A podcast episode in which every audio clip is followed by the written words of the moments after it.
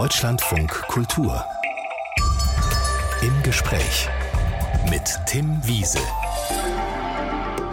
Wir haben heute die traurige Nachricht erhalten, dass Gunther Emmerlich völlig überraschend gestorben ist. Er ist 79 Jahre alt geworden und hat die ganze Zeit noch auf der Bühne gestanden. Auch bei uns ist er gerade erst im Oktober in der Sendung zu Gast gewesen und ich habe ihn als schlagfertigen, sehr humorvollen und sehr sympathischen Menschen erlebt.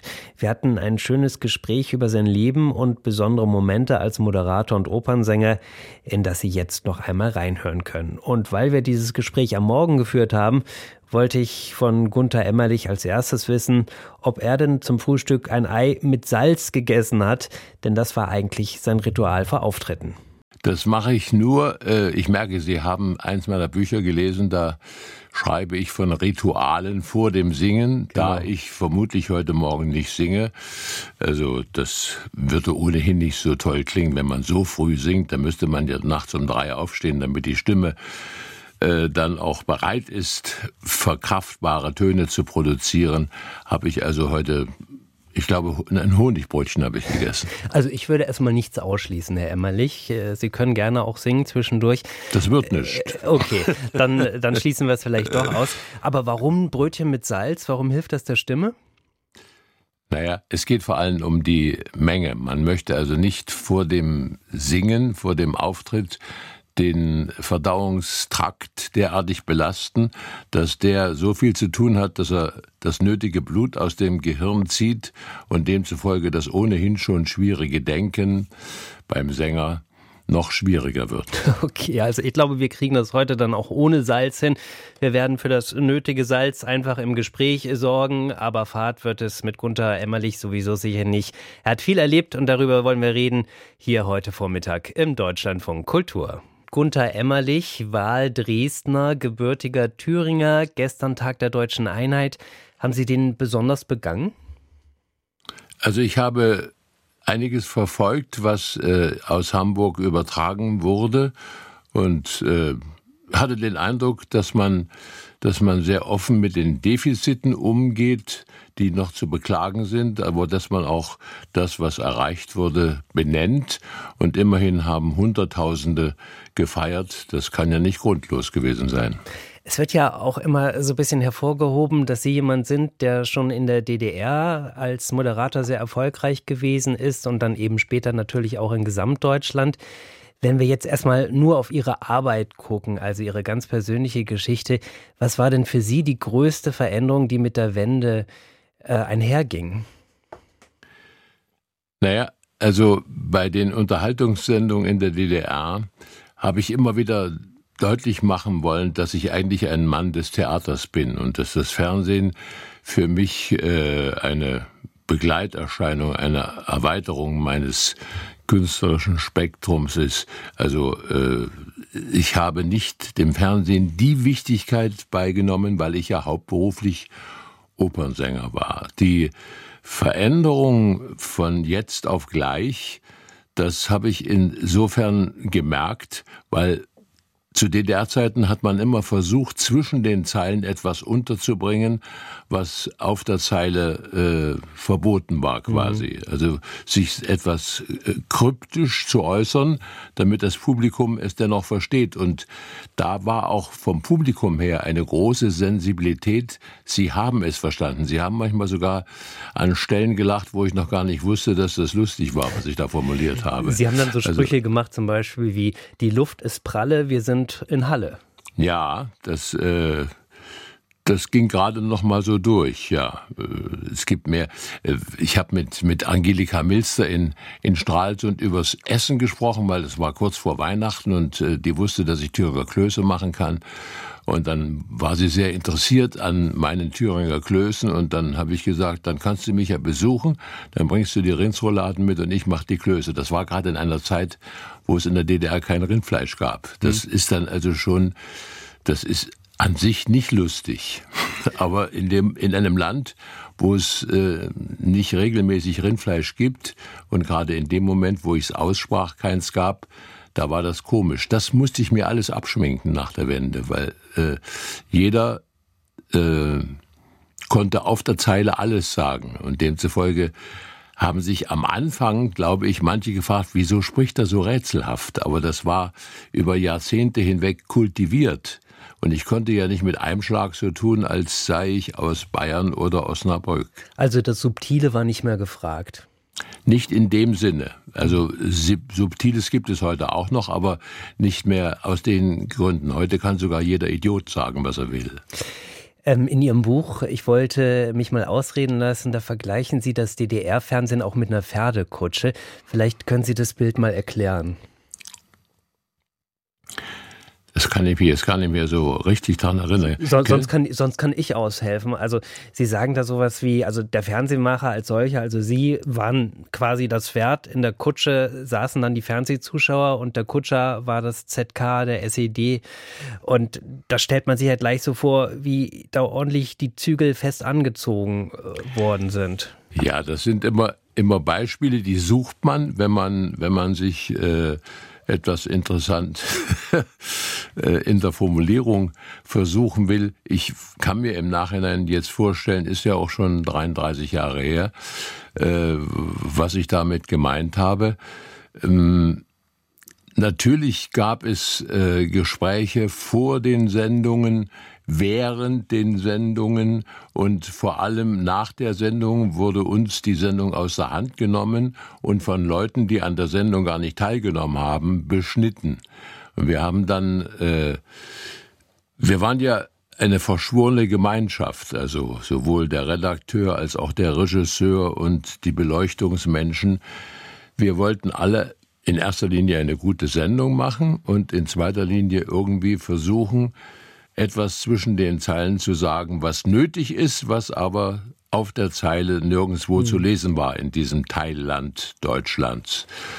Und äh, dann haben wir eben die Schnitte in der ersten Zeit, wie sich das gehört, so gemacht, dass man sie nicht sieht. Und irgendwann dachten wir, wir machen sie ganz deutlich, wir machen sie richtig plump. Und dann haben mich die Leute auf der Straße angesprochen und haben gesagt, da haben sie doch was rausgeschnitten. Das sah man dann ganz deutlich. Ja, und man muss eben sagen, ihre Sendungen waren grundsätzlich immer aufgezeichnet, damit eben hinterher dann auch geschnitten werden ja. konnte, wenn ihnen irgendwas in Anführungsstrichen rausgerutscht war. Aber auch dieses zwischen den Zeilen, ich habe mich gefragt, äh, die Zensoren, die sind ja auch nicht dumm gewesen, die müssen das doch auch kapiert haben, was sie da erzählt haben, oder? Ich glaube, sie waren nicht alle klug und es gab aber auch ein paar Kluge, die, denen es möglicherweise auch ein intellektueller Spaß war, das eine oder andere durchgehen zu lassen. Also äh, die DDR ist ja auch kein monolithischer Block gewesen, wo also von Anfang bis zum Ende immer die gleichen Regeln galten. In den 50er Jahren, ich gehöre zu der Generation, die das beurteilen kann, ist man ja für einen politischen Witz schon mehrere Jahre ins Gefängnis gekommen. Das wurde dann mit zunehmendem Alter der DDR etwas nachsichtiger. Es, es blieb eine Diktatur, aber sie war nicht mehr ganz so rigide. Also ich kann mich, kann mich erinnern, im, im Anfang 1989, als noch kein Mensch über die dann folgende Wende, die ja ein Zusammenbruch war, ähm, nachdachte, gab es die letzte Kommunalwahl der DDR und Unsere Sendung fand in Altenburg im Theater statt. Die war ja immer im Theater. Ich wollte also auch durch den Ort deutlich machen, dass ich ein Theatermensch bin. Und äh, da traten dann Leute auf, die mal an diesem Theater engagiert waren und mittlerweile einem äh, großen Publikum, also im ganzen Lande, bekannt waren. Das war zum Beispiel Jürgen Frohrieb, der war der Oberleutnant Hübner im Polizeiruf 110. Und äh, den habe ich auf die Bühne gebeten, ich will es nochmal sagen, kurz vor der letzten Kommunalwahl der DDR. Und da habe ich ein Telefon genommen, ein altes mit der Scheibe, habe gesagt, unseren nächsten Gast bitte ich per Telefon auf die Bühne. Ich wähle eine Eins, ich wähle noch eine Eins und was wählen wir am Ende immer? Eine Null. und dann haben sich die Leute gefreut und ja, ob nun derjenige, der für den Schnitt zuständig war, es nicht kapiert hat oder er hat es kapiert und war meiner Meinung, dass man das durchaus mal machen kann, das werde ich nie erfahren. Gunter Emmerlich. Geboren wurde er, da gab es die DDR noch gar nicht, 1944 in Eisenberg in Thüringen.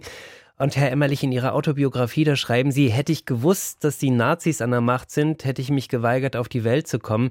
Diese Welt können Sie aber logischerweise noch nicht bewusst erlebt haben. Wo setzt denn Ihre Kindheitserinnerung ein? Also drei Jahre nach meiner Geburt. Wenn ich mich hinsetze und äh, über die Kindheit schreibe und reflektiere, was ich da alles äh, erlebt habe, dann habe ich den Eindruck, also bis zu meinem späten dritten Lebensjahr, da mein Großvater starb, Großvater väterlicherseits Ernst Emmerlich, als ich äh, hoch in die drei Jahre war, ich aber Erinnerungen an ihn habe, wie er mir also immer irgendwie einen Brotkanten gab. Hm. Er merkte meine Freude am Kantenessen und äh, dann hat er die Brote hüben und drüben abgeschnitten. Die trockneten natürlich aus, da hat die Mutter geschimpft, aber ihm war es eine Freude, mir die Kanten zu geben. Kann ich noch etwas nachliefern, was den Tag der deutschen Einheit gestern anbelangt? Natürlich. Ich habe vor, vor vielen Jahren, also als die Einheit gerade vollzogen war, einen, einen Vierzeiler äh, erfunden, der zeitlich begrenzt gedacht war, aber irgendwie ist er heute immer noch aktuell. Herr Hüben und Frau Drüben, die wollten sich verlieben. Zum Höhepunkt kam es noch nicht. Sie müssen lieben, üben. Hm. Und das sollten wir immer noch. Wir kriegen immer von allen Bundespräsidenten äh, gesagt, dass wir uns unsere Geschichten erzählen sollen. Und nur so kann man einander verstehen.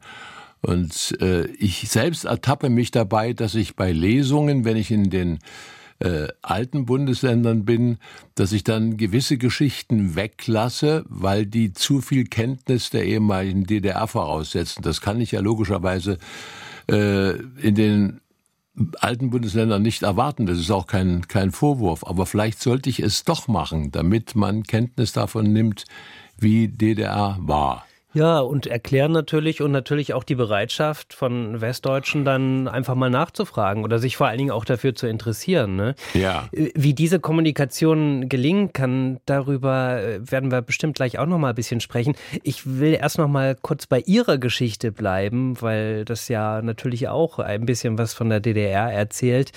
Ähm, ich habe eben erzählt, Sie mussten früh ohne Ihre Eltern auskommen. Warum das?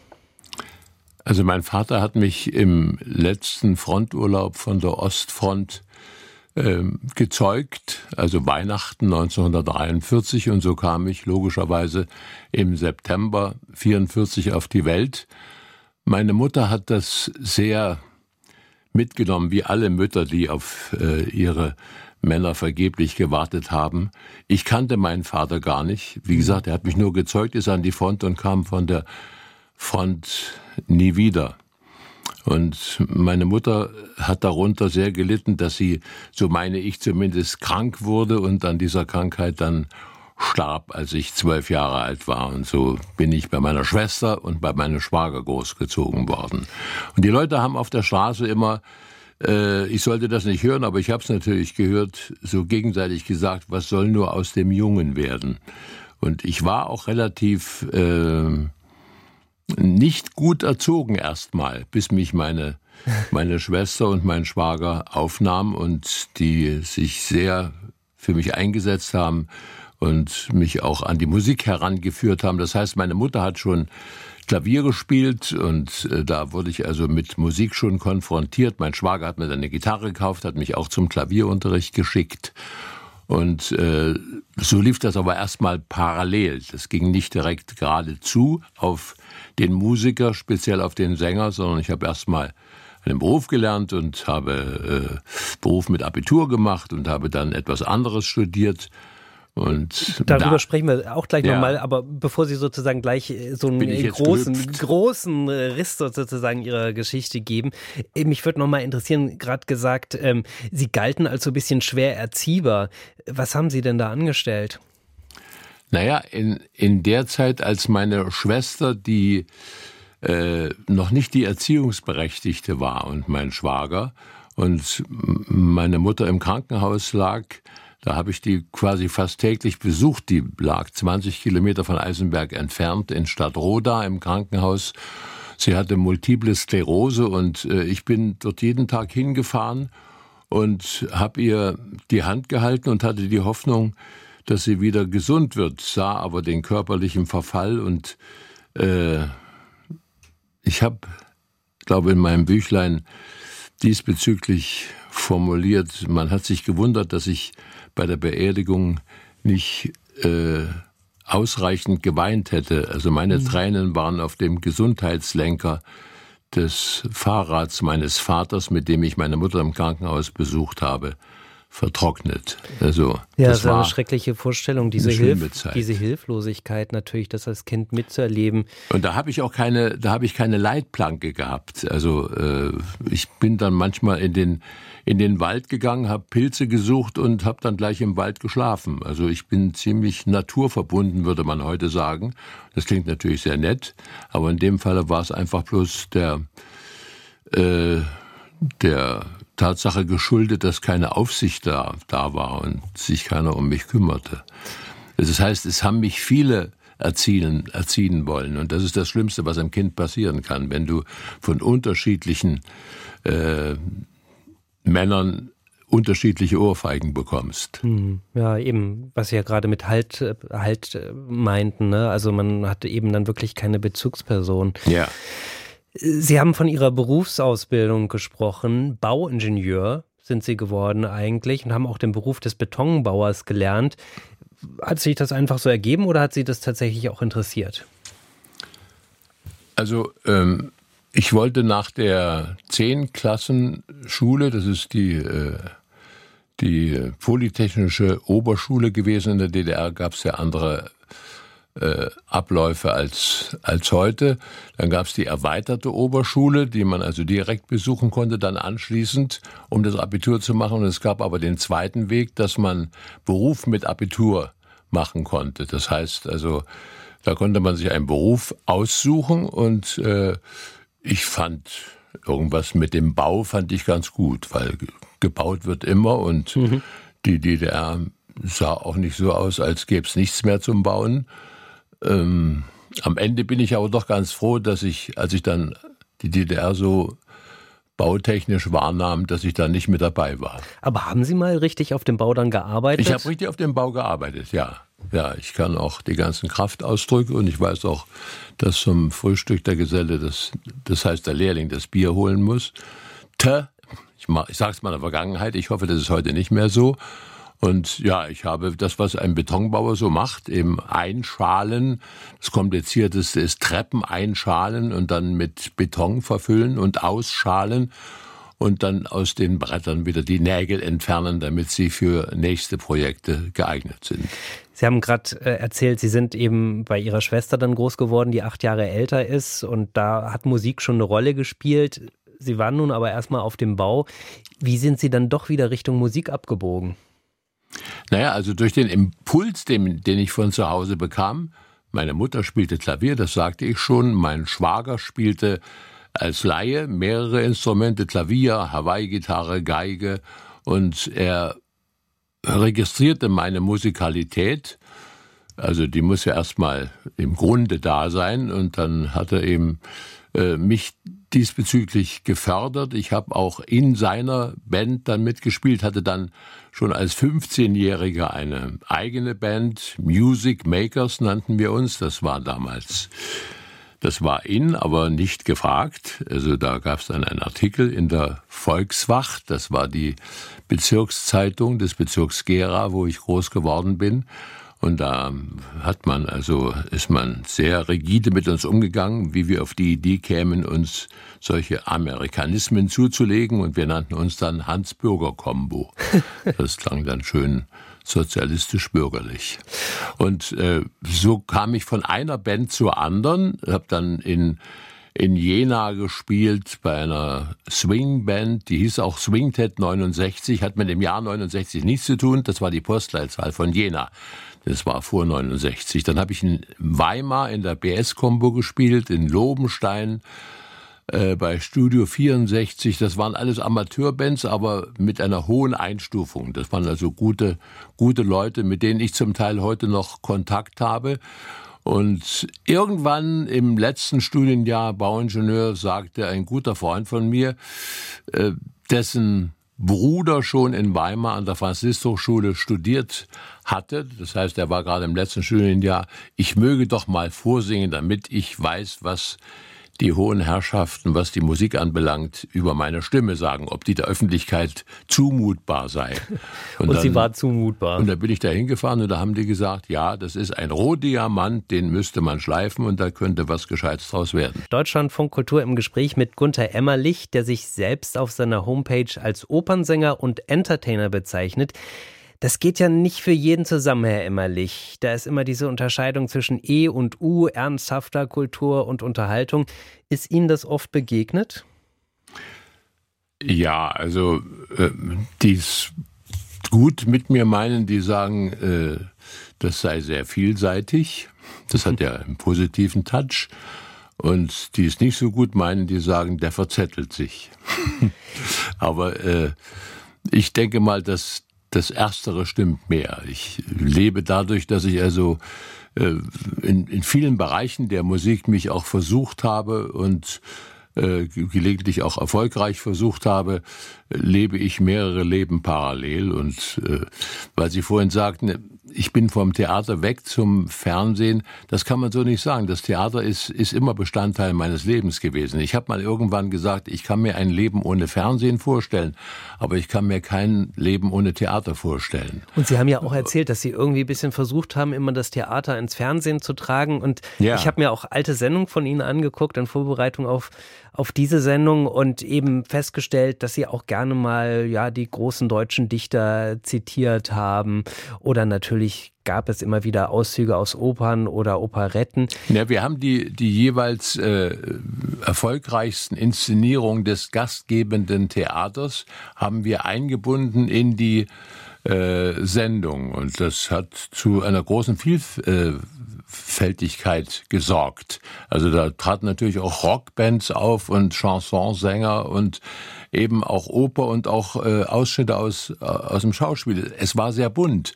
Ich denke, das ist bei Unterhaltung eigentlich ganz gut, wenn, wenn äh, der Gleichklang nicht ermüdend sein soll. Sie waren ja auch eine lange Zeit erstmal ausschließlich Opernsänger, fest engagiert an der Dresdner äh, Semperoper für 20 Jahre, haben große Rollen gespielt, den Sarastro in Mozarts Zauberflöte zum Beispiel, Basilio im Barbier von Sevilla. Gibt es eine den Rolle? Osmin, den Alfonso. Genau. Den Bartolo, ja, also da könnte man eine Menge aufzählen. Äh, und, und gibt es da eine Rolle, die für Sie besonders bedeutsam war? Ja, also im Prinzip alle Rollen, die nicht nur sängerisch, sondern auch komödiantisch eine Herausforderung sind, die mochte ich besonders. Also fast alle Mozart-Partien. Sarastro singt man gern, aber er steht meistens relativ langweilig auf der Bühne rum. Ist also komödiantisch keine Herausforderung, aber es sind natürlich schöne Arien, die er singen darf. Und äh, das erste Finale ist auch äh, eine wunderschöne Musik und das berühmte Terzett. Aber wie gesagt, er steht immer etwas sehr äh, allwissend in der Gegend rum. Das ist nicht nicht sehr komödiantisch. Der Osmin ist weitaus kom komödiantischer, obwohl er ein unangenehmer Zeitgenosse ist, aber er hat trotzdem in seiner Überziehung des Bösen wieder etwas Lächerliches und Deswegen kommt er beim Publikum gut an. Es ist ja erstaunlicherweise, die Liebenden sind ja auch nicht gerade die komödiantischsten Rollen. Also äh, die, sich ständig äh, zu sagen, wie sehr man sich liebt, das nutzt sich auch theatralisch dann irgendwann nach zehn Minuten ab. Und ist auch nicht so lustig. Nein, es ist überhaupt nicht lustig. das Interessante. Ja. Und, und dann gibt's natürlich noch den Sprung zum, äh, zum Musical und da ist natürlich der Tevje in Anatevka für mich eine Traumrolle gewesen. Die habe ich das erste Mal in Dresden gespielt, dann in Hamburg und dann in halb Europa. Ich glaube fast tausendmal. Wollte ich gerade sagen, der hat sie ja auch aus der DDR rausgebracht. Sie durfte durften reisen, unterwegs sein. Was war das für eine Erfahrung für Sie damals, die DDR zu verlassen? Naja, ich war erst mal jahrelang kein Reisekader und äh, erst als ich deutliche Zeichen meiner Sesshaftigkeit gegeben hatte, indem ich mir ein Weib nahm, ein Kind adoptierte und ein Kind zeugte, also deutliche Zeichen meiner mhm. Sesshaftigkeit abgegeben hatte, nahm man mich mit in der Hoffnung, dass ich wieder zurückkomme. Und die Hoffnung war ja auch berechtigt, weil die eben gerade erst gegründete Familie und da gehörte noch ein Haus dazu, das lässt man nicht einfach so im Stich. Aber Sie haben diese andere Welt natürlich erlebt und gesehen. Ja. Was für Eindrücke haben Sie da mit nach Hause genommen und vor allen Dingen, wie war es dann wieder? Natürlich haben Sie sich auf Ihre Familie gefreut, aber in die DDR zurückzukehren. Ja, das ist immer sehr zwiespältig gewesen. Also ich will erstmal von den positivsten Eindrücken sprechen. Meine erste Reise ging, das war wirklich äh, dann eine total andere Welt als die, die ich kannte, nach Venedig. Da stand das alte Teatro La Venice noch. Da haben wir gastiert und wenn dann auf dem Markusplatz ältere Damen aus aller Herren Länder in bunten Kleidern rumliefen und sich des Lebens freuten, habe ich an unsere älteren Damen gedacht, die meistens dunkle Mäntel anhatten, dann noch irgendein Krug aus Aluminium in der Hand und ein Kopftuch. Also ich mhm. übertreibe nur geringfügig. Aber ich äh, glaube, das, das, ist eigentlich ein gesamtdeutsches Phänomen fast gewesen, oder? Also wenn man dann nach Italien geguckt hat, dass die Leute da irgendwie besser gekleidet waren und, und anders gekleidet waren als in West- und Ostdeutschland. Ja gut, das kann ich nicht beurteilen, mhm. ja. Ähm, aber das hat, hat, mich schon beeindruckt und ich habe an, an meinem Haus habe ich damals ein Gerüst gehabt und das war ein Abenteuer, ein Gerüst zu besorgen. Das habe ich also über den äh, Bauhof der Kirche bekommen, weil ich da Beziehungen hin hatte. Und äh, ich habe Venedig äh, eigentlich aus der Perspektive eines Gerüstbetrachters gesehen, dass da so grüne Vorhänge dranhängen. Das sah also das Gerüst schon so aus, als wäre das Haus schon fast fertig. Das hat mich begeistert. Also ich habe schon San Giorgio di Maggiore und den, den Canale Grande und Guggenheim Museum und äh, San Marco, das habe ich alles wahrgenommen, aber so richtig festgesetzt haben sich bei mir die wunderschönen Gerüste. Und ähm, dann in der DDR zurück, also das sind ja jetzt erstmal Äußerlichkeiten. Da, das muss man doch trotzdem da mit sich tragen, von, vor allen Dingen auch dann natürlich in Gespräch mit anderen Menschen, die sie vielleicht dann auch so ein bisschen, ja, sagen wir mal, neidvoll betrachtet haben. Das ging bis in die Familie. Ich habe natürlich geschwärmt. Ich habe von meinen Ausdrücken ge äh, aus Ausreisen, also ich bin ja nicht bloß, ich hatte auch mal freie Tage, dann bin ich auf äh, die, die Glasbläserinsel gefahren und da, wo äh, es andere Dinge gibt, bin ich auch mal ein Stück ins, ins Land hineingefahren und ich war voll äh, herrlichster Eindrücke. Die Geschichte dieses Landes oder dieser Stadt war ja auch mal ein Stadtstaat, gehörte sogar mal zu Österreich und habe ich mich hineingelesen und habe mich äh, nicht satt sehen können im Dogenpalast was da alles hing. Da hing ja auch äh, der, den ich von Dresden her kannte, der berühmte italienische Maler der Barockzeit, Canaletto. Und ich habe meiner Frau so äh, sinnlich von einer Stadt vorgeschwärmt, wie man nur sinnlich von einer Stadt schwärmen kann. Und sie hat dann irgendwann gesagt, jetzt hörst du mal auf, ich will da nämlich auch mal hin.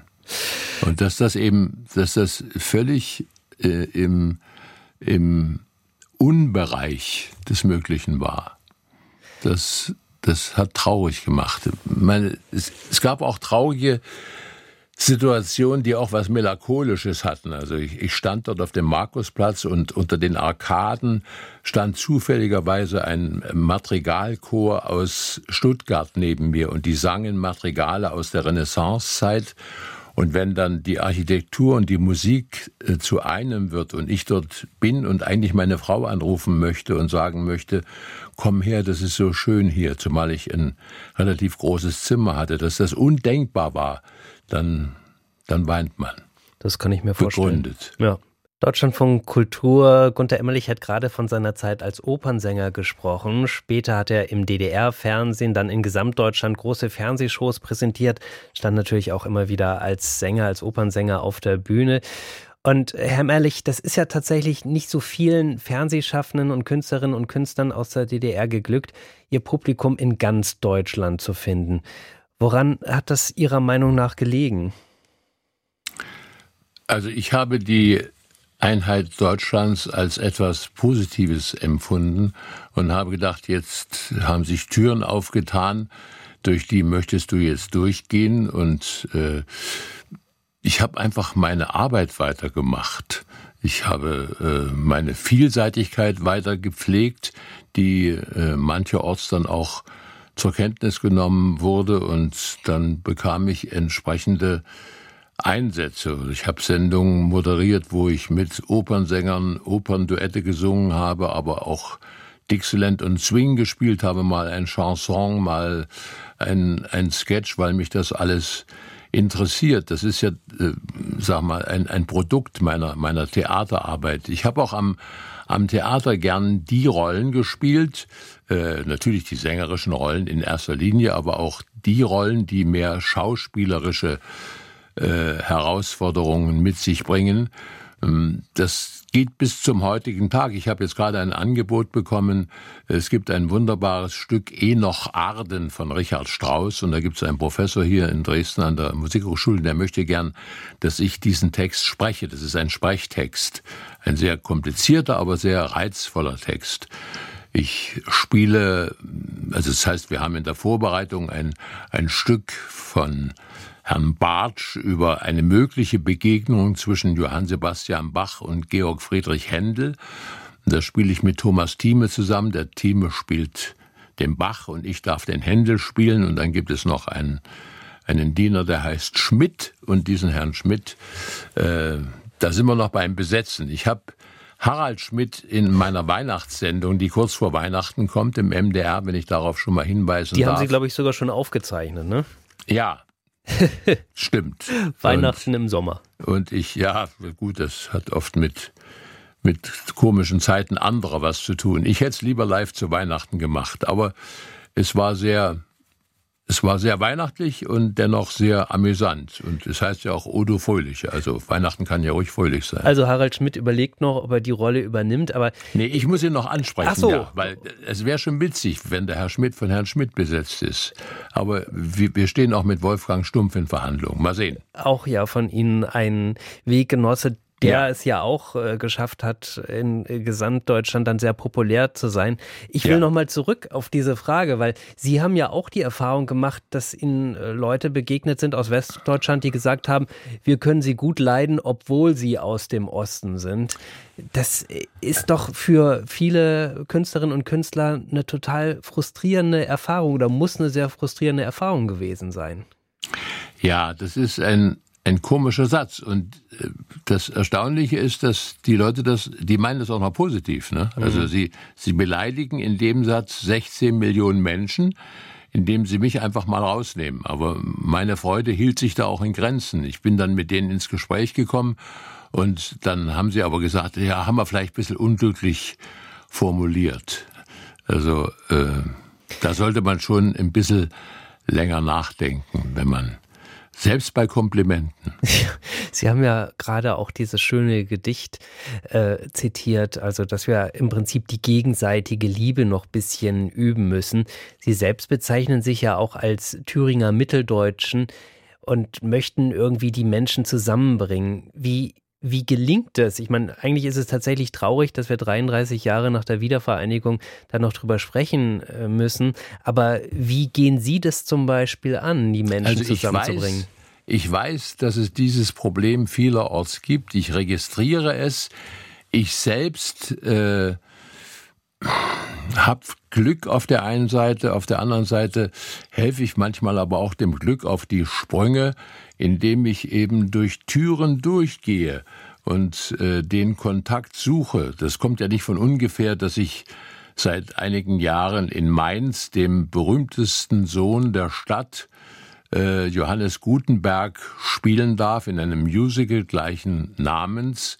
Und da bin ich der Einzige aus den neun Ländern, der da spielt. Und ich spiele die Hauptrolle. Und es spielt überhaupt keine Rolle, dass ich aus dem Osten komme, sondern ist, man muss es nur ordentlich machen. Und dann, ich bin mit all, all den Mitspielern, mit den Schauspielern und Sängern, mit denen ich da beschäftigt bin, äh, nicht nur gut bekannt, sondern wir sind mittlerweile befreundet, besuchen uns gegenseitig zu Geburtstagen und ähm, ja, man, man muss etwas, etwas tun. Also vor, vor Ort muss man etwas tun. Ich habe letzte Woche äh, für zwei Kirchen einmal gesungen im Erzgebirge, damit dort was geschieht. Und dann habe ich wenige Tage später den Anstoß eines Fußballspiels für die äh, Wiederherstellung der Kirche in Großröhrsdorf, die ist abgebahnt, das ist in der Nähe von Dresden. Und äh, da hat eine, eine Ex-DDR-Nationalmannschaft gegen die dortige Heimmannschaft und mit Verstärkung von den daneben liegenden Ortschaften gespielt. Und äh, ich habe sowas schon oft gemacht und da ich bei dem Anstoß immer schon den Ball getroffen habe, werde ich immer wieder genommen. also man, man, man tut etwas Gutes. Das habe ich auch, das habe ich auch in den alten Bundesländern schon schon getan, so etwas. Wenn Sie das mit dem Ball erzählen, da fällt mir wieder auf, bei Ihnen spielt natürlich der Humor immer eine große Rolle. Erleichtert das dann tatsächlich auch, mit den Menschen ins Gespräch zu kommen oder irgendwie dieser aggressiven Grundstimmung etwas entgegenzusetzen? Das ganze Leben ist ohne Humor. Also ohne, ohne den Hund, den Loyot hatte, halte ich das Leben für denkbar, aber ohne Humor nicht. Also ich will jetzt nicht Loyot verbessern, aber da ich keinen Hund habe, ist es bei Ihnen der Humor, Gunther Emmerlich. Ich kann ja mal, sagen wir mal, ein bisschen zart andeuten, Sie sind 79 Jahre alt, aber sowas wie Ruhestand ist keine Option. Nein, also solange mir mein Beruf Freude bereitet und der liebe Gott mich so singen lässt, wie ich mir das gedacht habe und nicht also Alterserscheinungen deutlich hörbar sind, da habe ich schon viele äh, Gendarmen benannt, die mich dann ermahnen, weil man es ja selber nicht merkt, dann endlich aufzuhören. Aber es ist noch nicht so weit. Und solange es noch nicht so weit ist und sich Leute einfinden, die meine Freude an dieser Arbeit teilen, sehe ich keinen Grund, aufzuhören. Und es gibt, ich vermittle hier vielleicht den Eindruck, dass es für mich bloß den Beruf gibt. Das stimmt natürlich nicht. Meine Familie hat einen ganz großen Stellenwert. Ich habe zehn Enkelinnen. Zwei davon leben mit der Familie meines Sohnes, also er und, und seine Frau, in meinem Haus. Und äh, letzte Woche gab es die Hochzeit von meiner Enkelin in Leipzig, die mich im Frühjahr mit einem Zwillingspaar äh, er erfreut hat. Das heißt, die hat mich zum Urgroßvater gemacht. Und Wie oft sind Sie da als Großvater dann gefragt? Also auch gerade wenn die Enkelkinder mit Ihnen zusammen im Haus leben, kommen die dann öfter mal vorbei und dann ist Operzeit? Ja, also äh, die können es ganz gut, gut leiden, wenn ich ein, ein das Märchenbuch in die Hand nehme und dann sind sie ganz pfiffig. Dann, ich will immer dass die Märchen raussuchen, die die ganz so viele Seiten haben und sie ganz pfiffig wissen genau, welche Märchen etwas länger sind und die wünschen sie sich dann. Ach, mit der Stimme Wunsch, vor allen Dingen Märchen, wunderbar. Und den Wunsch erfülle ich dann auch logischerweise. Da würde ich gerne auch mal zuhören. Ja. Gunther Emmerlich, vielen Dank, dass Sie Ihre Stimme und uns... Noch, ja? ein, ein Satz am, am Ende. Und ich möchte, dass mich mein Humor erst verlässt, wenn ich tot bin. Und eigentlich möchte ich, und ich weiß, das wird kompliziert, auf meinem Grabstein stehen haben, hier, lieg, hier liegt er nun, er kann nicht anders. Dann da ich evangelisch bin, wäre das eine schöne Entsprechung dessen, was Luther mal an anderer Stelle gesagt hat. Und das würde vor allen Dingen auch bedeuten, dass Ihr Humor Sie überdauert. Gunther Emmerlich, vielen Dank für das Gespräch heute Vormittag. Sehr gern.